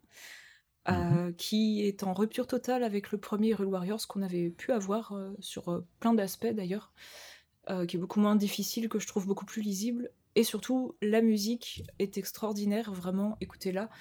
ils ont fait un travail qui est formidable parce qu'on est dans une préquelle, enfin dans une fausse préquelle, sans rien vouloir spoiler, de, de, Breath of the Wild. Donc on a les prodiges, on a Zelda, on a Link, on a plein d'autres personnages que je ne mentionnerai pas. Euh, et en fait, comme il y a une véritable histoire qui se détourne de Breath of the Wild et qui implique euh, les héros, etc., ils ont fait un travail euh, au niveau des, thématiques et de la manipulation des thèmes préexistants de Breath of the Wild, de, de Breath of the Wild qui est absolument fantastique, avec des arrangements formidables, et puis un, thème principal qui est quand même composé par Komi Tanioka. ça faisait très longtemps qu'on l'avait pas entendu, et donc ça fait plaisir. On rappelle, était la compositrice de Crystal Chronicles, par exemple. Voilà. Euh, donc euh, vraiment, allez-y. Il faut que je finisse le jeu. Et Denis, est-ce que toi, tu as une recommandation à faire? J'ai pas de recommandation particulière en fait, je... mais j'aimerais, j'aimerais inviter les gens à écouter l'OST de Breath of the Wild dans le désordre comme ils veulent, mais en tout cas avec attention, parce que c'est vrai que encore une fois, il y a ce malentendu sur euh, est-ce qu'il y a tant de musique que ça dans ce jeu-là? Et en fait, il y a énormément de musique, il y a énormément de choses à écouter. Et quand on, quand on s'arrête et qu'on écoute ça attentivement, il y a, il y a des tonnes de découvertes à faire. Euh, c'est très riche au niveau des timbres, au niveau musical, au niveau purement musical, on, on est passé à un niveau euh, quand même au-dessus en termes d'expression. Donc je, J'aimerais bien que les gens écoutent vraiment cette OST euh, en dehors du jeu aussi. C'est vrai que dans le jeu, on peut passer. Euh, c'est un jeu auquel certaines personnes jouent 200, euh, 300 heures. Et on peut jouer 5 heures en ayant zéro boucle. On peut avoir simplement quelques morceaux, quelques bribes de musique par, par-ci par-là mais euh, il y, a beaucoup de musique dans le jeu finalement. C'est ça qui est intéressant, parce que dans le, dans le jeu, il y, a au moins 4-5 heures de musique enfin, qui ont été composées, je crois, pour, le jeu. L'OST contient 211 morceaux pour une durée totale de 6 heures et 23 minutes, très oh exactement. mais ils ont, ils ont inclus les, les musiques des trailers, mais il y en a très peu. Et puis les différentes phases aussi des, des combats et des, tout ce qui est musique adaptative. mais c'est vrai que la différence est notable et c'est on justement rentrer dans cette troisième partie de l'émission qui va être consacrée aux enjeux liés à la musique pour un jeu à monde ouvert. C'est que les précédents Zelda, la musique, on en avait tout le temps. Et c'est aussi pour ça que ça, ça perturbait les joueurs. Euh, même s'il y a beaucoup de musiques qui ont été écrites pour Breath of the Wild, bah, comme, comme tu le dis, Denis, on peut passer plusieurs heures sans finalement entendre euh, vraiment des morceaux ou alors euh, quelques notes de piano par-ci par-là. Ça a été souvent caricaturé comme ça, hein, des gens qui s'endorment sur leur piano. Qui s'asseyent dessus. voilà. Donc, alors, alors que dans l'absolu, effectivement, beaucoup de musiques ont été écrites pour le jeu, mais qu'est-ce qu'est-ce qui justifie en fait cet écart entre la perception du joueur et, et ce qui a été réellement écrit pour, pour le jeu? Il n'y a, pas le choix, tu, tu peux pas... Euh, en fait, je pense que ça aurait été étouffant s'il y avait eu de la musique tout le temps. Ça aurait pas euh, collé au rythme du gameplay. Ça aurait tout simplement pas fonctionné en fait, ce qui fait que euh, on en discutait avec Fanny et on se disait qu'est-ce que ça donnerait si on mettait la musique d'un précédent Zelda là sur les images mhm. avec tout le, sound design et tout de, de ce Breath of the Wild? Si on avait une musique en boucle comme ça alors que tu, tu montes une une, euh, une falaise. Euh, c'est beaucoup de, de choses pénibles à faire, euh, Zelda Breath of the Wild, dans le sens où chaque tâche est difficile, tu sais. Mhm. Escalader une falaise, tu peux le faire, mais tu sais que ça va pas être simple. Tu sais que c'est toute une épreuve. Si on approche du, on approche du point Death Alors imagine, imagine une musique tout le temps. Imagine Death Stranding avec une musique en boucle, ce serait irrespirable. Et je pense qu'en plus, la réponse est finalement dans le, bah, dans le titre du jeu, Breath of the Wild, le, le, le souffle de, de, la nature, quoi. C'est, je, je, pense que c'était tout simplement pas possible entre, autrement, et je pense que, connaissant un peu euh, les, les, les, façons de travailler chez Nintendo, ils n'ont pas fait ce choix-là arbitrairement euh, pour euh, contrarier les gens. Ils ont dû, mais d'ailleurs ils le disent, qu'ils ont tenté avec des musiques, notamment de Twilight Princess ou d'autres Zelda, sur l'Overworld pour voir si ça fonctionnait. Et je pense pas qu'ils aient fait ce choix euh, en se disant qu'ils allaient frustrer les joueurs. Non, ils ont fait le meilleur choix possible pour le joueur. Justement, le, fait que ça respire, ça, ça évite d'étouffer un peu parce que la musique tout le temps, c'est un côté très. Ça, vieillit assez mal la boucle en fait. Alors moi, en tant que compositeur, compositeur j'adore la boucle parce que ça me permet de, forcer les gens à écouter ma musique. Donc c'est la, la, dictature euh, sympa, quoi. Les gens finissent par, c'est le syndrome de Stockholm, ils, écoutent ta musique, ils l'entendent en boucle pendant, pendant 10 minutes, 20 minutes, et donc ils sont un petit peu forcés de l'aimer, donc ça c'est quand même très cool. Mais en termes d'expression, c'est, ça commence à, ça devient un peu désuet, quoi.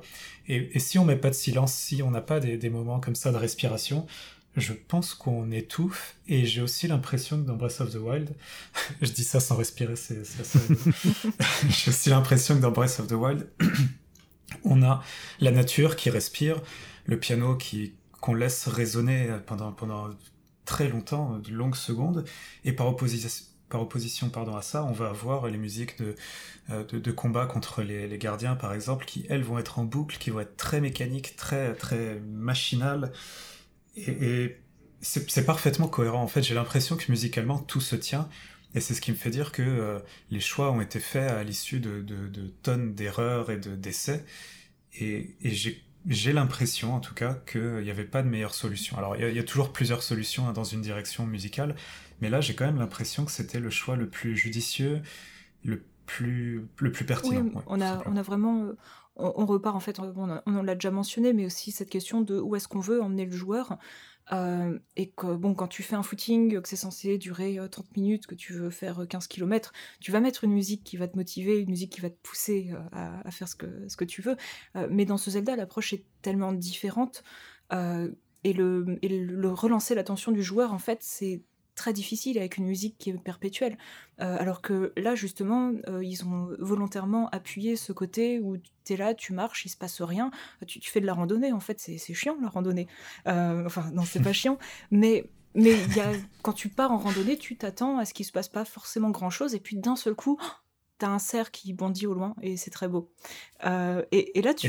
Et, au début du jeu, on a ça. En plus, en sortant de la grotte, d'un coup, t'as une ponctuation, t'as le paysage et t'as la musique qui va avec. Et pour moi, ça, c'est une respiration. Ça marche pas. Voilà. Et dans le reste du jeu, en fait, euh, il va y avoir cette espèce de, de, jeu un petit peu aléatoire entre le, on va dire, la surprise visuelle et la surprise euh, d'un point de vue purement gameplay et la surprise sonore. À, savoir que tu peux marcher et puis tu dis tiens qu'est-ce qu'il y a là-bas?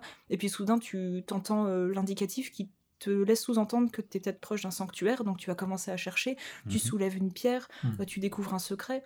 Et, et donc euh, parfois cette surprise, elle vient d'un élément visuel, mais elle peut aussi venir d'un élément sonore. Et comme il n'y a pas de secret partout aussi, pour relancer l'attention du joueur, parfois tu marches, il se passe rien, et puis d'un seul coup, tu as une, trois notes à la flûte, et où tu entends quelqu'un qui fait chica chica et tu dis quoi Qu'est-ce qui se passe? Il y a quelque chose. Euh, pourquoi est-ce que ça s'est déclenché? Euh, À un moment, il y a eu des théories euh, justement sur les divers éléments sonores que tu entends en extérieur qui se demandaient s'ils étaient censés signifier quelque chose de particulier.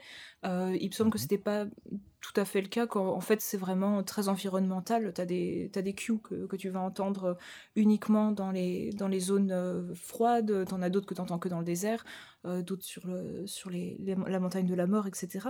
Euh, ça t'apporte une information, comme tu disais, tu sais que s'il fait froid, tu risques de mourir. Voilà, ça, ça t'apprend euh, ça t'apprend des choses, ça te donne un complément de ce que le sound design te, te disait pas, et en même temps, effectivement, le, les joueurs qui ont aucun lien avec l'extérieur, qui n'ont jamais fait le jeu, qui ont rien lu sur le jeu, ont aussi ce, cette espèce d'excitation interne à l'écoute d'un thème où ils se disent ah dans Zelda quand il y a un thème ça veut forcément dire quelque chose et en fait cet élément de surprise même si ça mène à rien euh, c'est un moteur qui est extrêmement important dans le jeu.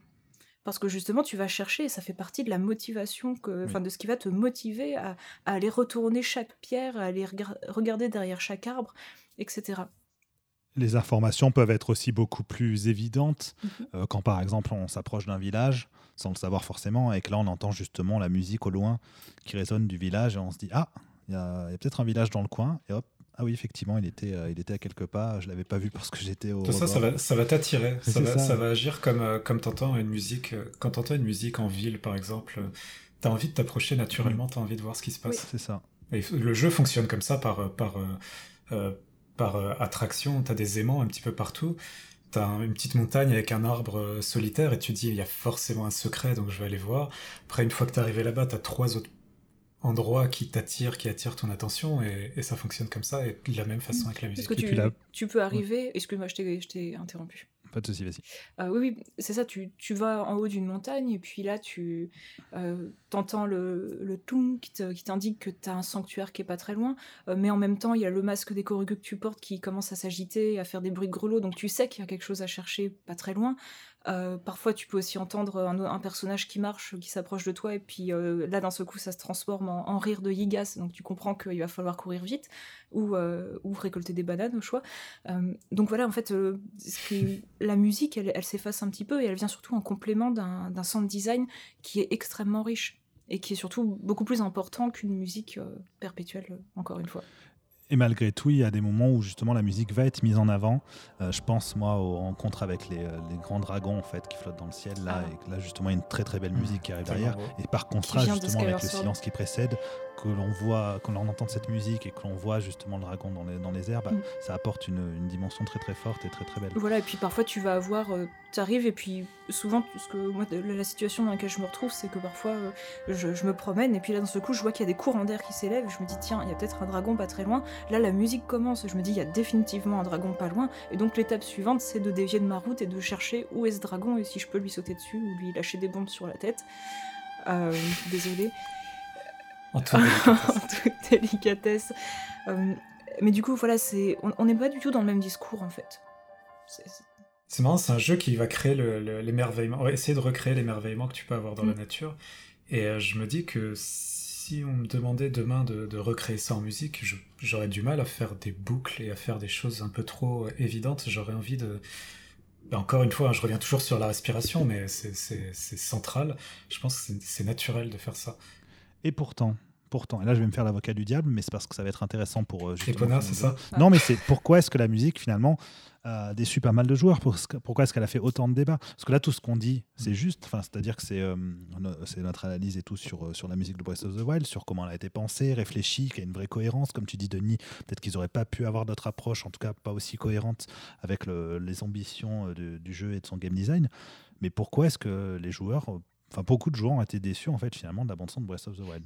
Est-ce que c'est pas l'héritage qui, est, un peu lourd euh, pour Zelda? Parce que il me semble que Shadow of the Colossus, qui est un jeu qui est sorti plus ou moins de nulle part, enfin même si bon, il y a quelque chose avec ou prend Ico par exemple, qui est un jeu mhm. vraiment euh, qui a beaucoup de silence.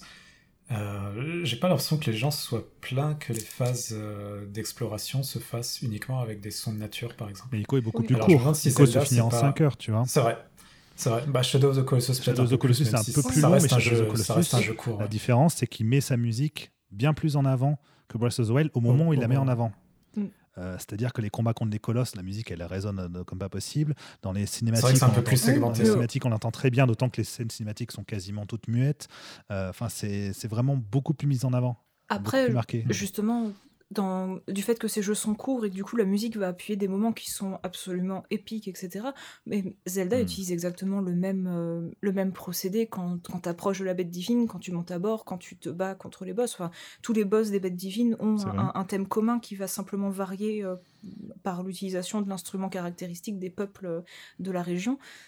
Et ce thème-là, ça va être aussi le thème des premières phases de, de Ganon, qui va ensuite avoir son propre thème. Donc euh, finalement, le travail, en fait, il est là. J'ai l'impression. C'est que c'est beaucoup plus éparpillé dans l'expérience du joueur. En fait. C'est beaucoup plus éparpillé et au final, j'ai l'impression que ce qu'on reproche à la musique de Breath of the Wild, c'est pas d'être raté ni quoi que ce soit. Enfin, là-dessus, chacun peut avoir son opinion. Bien sûr, on a le droit de pas l'aimer euh, parce que c'est euh, c'est de la composition qui est pas évidente. Hein. Je suis d'accord, c'est pas quelque chose que tu vas mettre que tu vas mettre forcément, j'allais dire en fond pour manger, mais comme je l'écoute en fond pour manger, ça fait un petit peu bizarre de dire ça. mais j'ai l'impression que ce qu'on reproche généralement à la musique de Breath of the Wild, c'est ce que les, le parti opposé et les compositeurs considèrent comme un point fort de la musique. Donc c'est plus un désaccord finalement sur euh, qu'est-ce que doit être la musique d'un Zelda, qu'est-ce que doit être un Zelda, parce que euh, le, le jeu n'a pas non plus euh, convaincu tout le monde. Hein. Il y en a qui n'ont pas du tout aimé le côté monde ouvert et la façon dont la narration est organisée. C'est vrai que les parties pris sont, sont forcément un peu mm. radicaux. J'ai l'impression que c'est un peu un combat qu'on a souvent eu, enfin un combat c'est un peu fort, mais une discussion qu'il y a eu dans l'histoire des arts en général, que ce soit la musique, excusez-moi, Encore.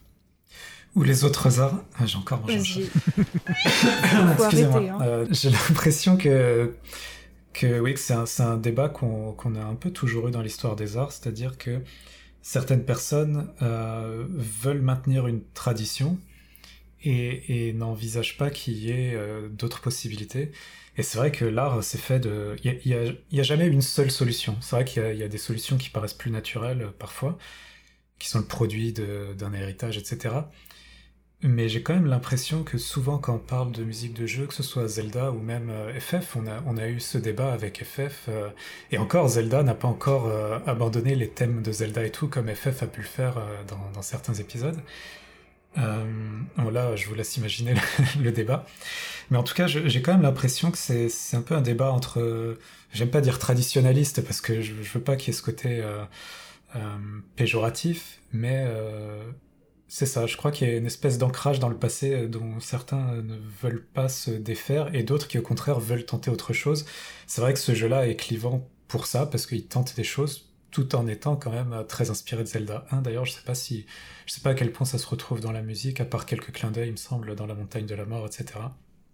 J'entends bien ce que tu dis, Denis, du coup, sur toutes ces questions du rapport à la tradition, etc. Mais je vais en finir avec les critiques autour de la musique de Breath of. Moi, par exemple, un truc qui m'a déçu. Euh, c'est le fait qu'on, quel que soit le lieu où on se trouve sur la carte du monde dans le jeu, euh, c'est toujours le même piano en fait qui nous accueille dans les moments d'exploration. Et ça, je trouve que ça perdait justement par rapport à cette idée de, de recherche de timbres spécifiques à, à l'épisode et tout. Je trouve qu'on on avait ce timbre spécifique grâce au piano pour ces moments-là, mais pas pour les régions elles-mêmes. Du coup, ça me paraissait bizarre à chaque fois d'avoir. Est-ce que le piano, justement, c'est intéressant ce que tu dis, ça pourrait vouloir dire que le piano exprime... euh, enfin, imaginons, ça pourrait être la présence de Zelda ou quelque chose comme ça. C'est un peu le, la, Oui, mais ça apparaît tellement aléatoirement que finalement, il n'y a pas vraiment de. De, de présence en fait. Ah, comme, un souven- comme un souvenir, après tout. Un souvenir soudain. Ah, je me balade. Ouais. tiens, étant, je donné pense à la que, princesse. réminiscence. étant donné que tout le jeu est aussi basé sur la quête du souvenir, même si c'est une quête qui est annexe et qu'on peut euh, totalement aller sauver Zelda sans aller récupérer les souvenirs, euh, il faut rappeler que Link, pour changer, euh, se réveille amnésique. C'est un thème très rare dans, dans, les, dans les histoires et surtout dans le jeu vidéo. Euh, Link se réveille amnésique, il a totalement oublié euh, ce qui se passait, qui il était et qu'est-ce qui s'était. euh, Enfin voilà, qu'est-ce qui s'est fait qu'il s'est retrouvé dans cette situation. Et donc on a un amnésique qui se retrouve à devoir récupérer des souvenirs dans un monde en ruine qui, que lui n'a connu que sous une forme qui était construite. Et donc du coup il y a aussi cette impossibilité de transcrire Hyrule avec euh, quelque chose de solide parce qu'on on est dans un monde qui est complètement déchiré. Enfin, on, passe, euh, on, on en parle peu, mais c'est quand même, c'est quand même d'une grande violence. On passe dans les ruines euh, du ranch Lonlon, on passe dans les ruines même du village des Mouettes. Ça Mm. n'a aucun sens, mais c'est pas grave. C'est marrant parce qu'en plus, ils appuient pas sur l'émotion. De la Oui. même façon que la musique est pas grandiloquente en exploration, tu tombes sur ces endroits-là et même en étant fan de Zelda, tu peux complètement passer à côté que c'est un endroit important et donc euh, imaginer qu'il y a eu un désastre, des morts, etc. Et donc du coup, on a, on a aussi ce, ce, ce côté-là. Le, le piano, il est souvent présenté comme un instrument, euh, l'instrument de la mélancolie aussi par excellence. C'est avec le violoncelle, on va dire. Euh, et, euh, et on va avoir vraiment ce, côté très contemplatif et qu'on entend aussi euh, bah, dès la toute première partie dans le tuto du jeu, quand tu vas te retrouver dans le temple du temps. Temple du temps qui va t'introduire les mécaniques pour récupérer de la vie, enfin pour récupérer des cœurs ou, des, ou de l'endurance auprès des, statues de la déesse. Temple du temps qui est totalement en ruine et dans lequel tu vas entendre le thème du temple du temps jouer au piano, mais de façon totalement euh, éclatée, très très ralentie. Euh, et il faut vraiment que tu restes sur place et que tu écoutes le morceau euh, se dérouler pour te rendre compte que c'est le thème du temple du temps que tu entendais chanter euh, dans Ocarina of Time euh, et dans, dans Twilight Princess. Mais le problème, c'est que ça aurait eu aucun sens de mettre euh, des voix à cet endroit-là, par exemple. Et, et là, le, le piano apporte quand même cette distance. Euh, Il y a le, cette délicatesse du toucher euh, qui fait que, que, que ça se marie très bien avec la nature. Et finalement, c'est peut-être quelque chose dont on dont on n'a peut-être pas euh, suffisamment parlé, c'est le la, la façon dont le piano euh, est utilisé euh, vraiment pour dépeindre la nature, euh, qui se qui se marie très bien avec le reste, et parce que le son de l'instrument est aussi assez reconnaissable pour pour te permettre de glisser des éléments de sound design qui sont qui sont plus intéressants. On, on mentionne aussi pas pas suffisamment, même si j'ai dû le dire 25 fois depuis le début de l'émission, le, le- la présence de la flûte qui qui là est souvent rattachée au vent, à ce genre de choses. Euh, donc, donc je, je sais pas, pour moi il n'y a pas de, de manque de variété ou quoi que ce soit, parce que de, toute façon, il peut pas y avoir de variété. Hyrule, c'est c'est uniquement la, nature qui a repris ses droits. des monstres qui se promènent, qui sont soit des monstres organiques, donc dans ce cas-là, tu vas avoir des musiques qui n'ont rien à voir, soit des monstres extrêmement mécaniques qui sont vraiment à l'origine des plus grosses destructions, les gardiens. et, et, ça va s'articuler vraiment autour de ça. Il n'y a pas besoin de beaucoup plus de variété dans tous les points de passage du jeu. Tu as dit, c'est vrai que, comme euh, disait Damien, ça aurait pu être intéressant d'avoir, euh, quand tu es dans la montagne, enfin quand tu es dans une zone vraiment marquée, euh, des ponctuations différentes. mais tu... Pourquoi pas, ça aurait pu donner un côté un peu plus... Je suis en train de... Accentuer le côté voyage. Je suis en train de réfléchir, mais par exemple, tu sais, le, il y a le thème des sanctuaires qui utilisent des sons qui sont un peu spéciaux, mais on, discutait euh, avant l'émission du, fameux, euh, de la fameuse piste que tu entends euh, dans les hauteurs enneigées, celle des bras, hmm. celle où tu entends une voix humaine, voilà, ce, ce qui est assez surprenant parce que justement, là, on est, on est dans un jeu Zelda où il n'y a pas de parole, rien, et d'un seul coup, tu as une voix qui te, qui te murmure quelque chose. Et il me semble qu'il n'y a pas. C'est vraiment utilisé comme une percussion. c'est une percussion. Comme un shaker. Et il n'y a pas de piano de, pour moi dans cette piste. C'est des sons non, je crois que c'est marimba Enfin, c'est totalement manipulé en fait. C'est pas, on n'est pas dans, dans, un son brut euh, acoustique, euh, mais ça retranscrit. Euh, c'est fait pour retranscrire le froid et ça le fait et ça le fait très bien. Et Pareil, quand tu arrives chez les, chez Gerudo, en fait, les, la plupart des pistes que tu vas entendre dans le désert, euh, c'est pas du piano. Tu vas avoir des, des, longues plages instrumentales. Je me suis même demandé si elles étaient pas inversées, parce que tu as l'impression que c'est un instrument à cordes, euh, sauf que ça commence pas avec une attaque euh, à l'archet, donc t'entends pas. mais t'as cette espèce de. comme une complainte que tu entends chez les Gerudo, qui fait un moins, quelque chose comme ça, qui pourrait être aussi un, un instrument à cordes. Donc au final, euh, je, dirais même que la, problématique de, cette présence du piano, euh, finalement, les gens s'acharnent sur le piano parce que c'est le piano qu'ils ont le plus remarqué, mais en fait, il y a beaucoup d'autres choses euh, qui sont faites pour être environnementales, qui sont pas faites pour être mélodiques, ni spécialement musicales. On est vraiment sur de la musique d'environnement, donc qui est pas là pour t'apprendre une mélodie ou pour te dire quoi que ce soit en dehors de ce qui t'entoure. Et, et, finalement, ils les ont un petit peu vite oubliés.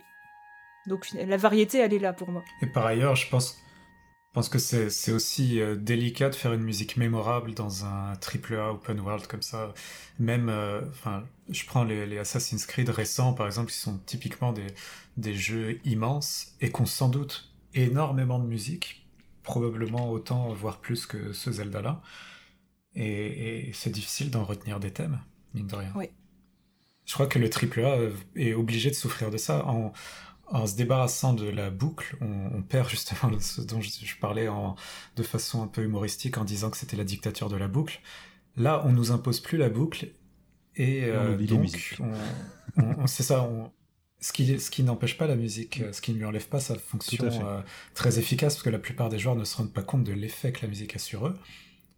Mais, euh, mais c'est vrai que c'est moins remarquable et c'est pour ça que je recommande vraiment aux gens d'écouter l'OST en dehors, parce que ça donne envie, en fait, ça donne envie de rejouer, tout simplement, de relancer le jeu. On va finir là-dessus, parce que ça va être le, le, conseil de fin. Réécouter la bande son de Breath of the Wild, après tout ce que Denis et Fanny viennent de dire, je pense que vous la découvrirez sous un jour nouveau et vous écouterez au moins de toute façon de la belle musique, donc vos oreilles en seront ravies, votre cœur aussi.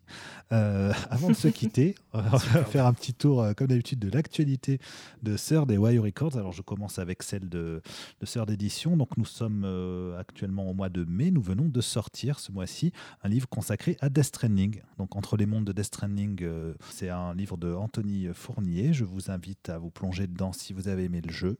Vous découvrirez voilà, de nouvelles facettes de son univers, des thématiques abordées. Je pense que ça vous passionnera. Et puis les couvertures sont magnifiques. Donc voilà, vous pouvez vous y intéresser. Et d'ailleurs, autre auto-publicité pour Sound Teams, j'avais consacré un numéro justement de Sound Teams à la musique de Death Stranding. Donc je vous invite à l'écouter si ce n'est pas fait. Euh, voilà. Euh, je vais laisser la parole maintenant à Denis qui va peut-être me parler de l'actualité de Wayo Records. Alors, chez Wayo, il y a toujours en précommande Megalobox, euh, musique de dessin animé. On a aussi, euh, plus dans le jeu vidéo, on a Mister Nuts, je pense, qui parlera aux, plus anciens. je pense à toi, Damien, notamment. Je suis vieux. je, pardon, je, ne voulais pas. Et, on m'a aussi glissé un petit, euh, un petit teaser. Apparemment, pour les 25 ans de Metal Slug, les fans devraient, être, euh, devraient avoir hâte, comme on dit au Japon. Ah oui, c'est un, teaser assez parlant quand même. Ouais. Les indices sont gros. Merci, euh, merci beaucoup, Denis. Merci, Fanny. Merci à toi. Ce fut, un, voilà, ce fut un plaisir de vous avoir euh, avec nous euh, pour, euh, pour cette émission. C'était très intéressant. J'espère que les auditeurs ont appris des choses sur la musique de Brestozoid et que ça leur a donné envie de, de s'y intéresser de plus près. Et on va se quitter tout maintenant en musique.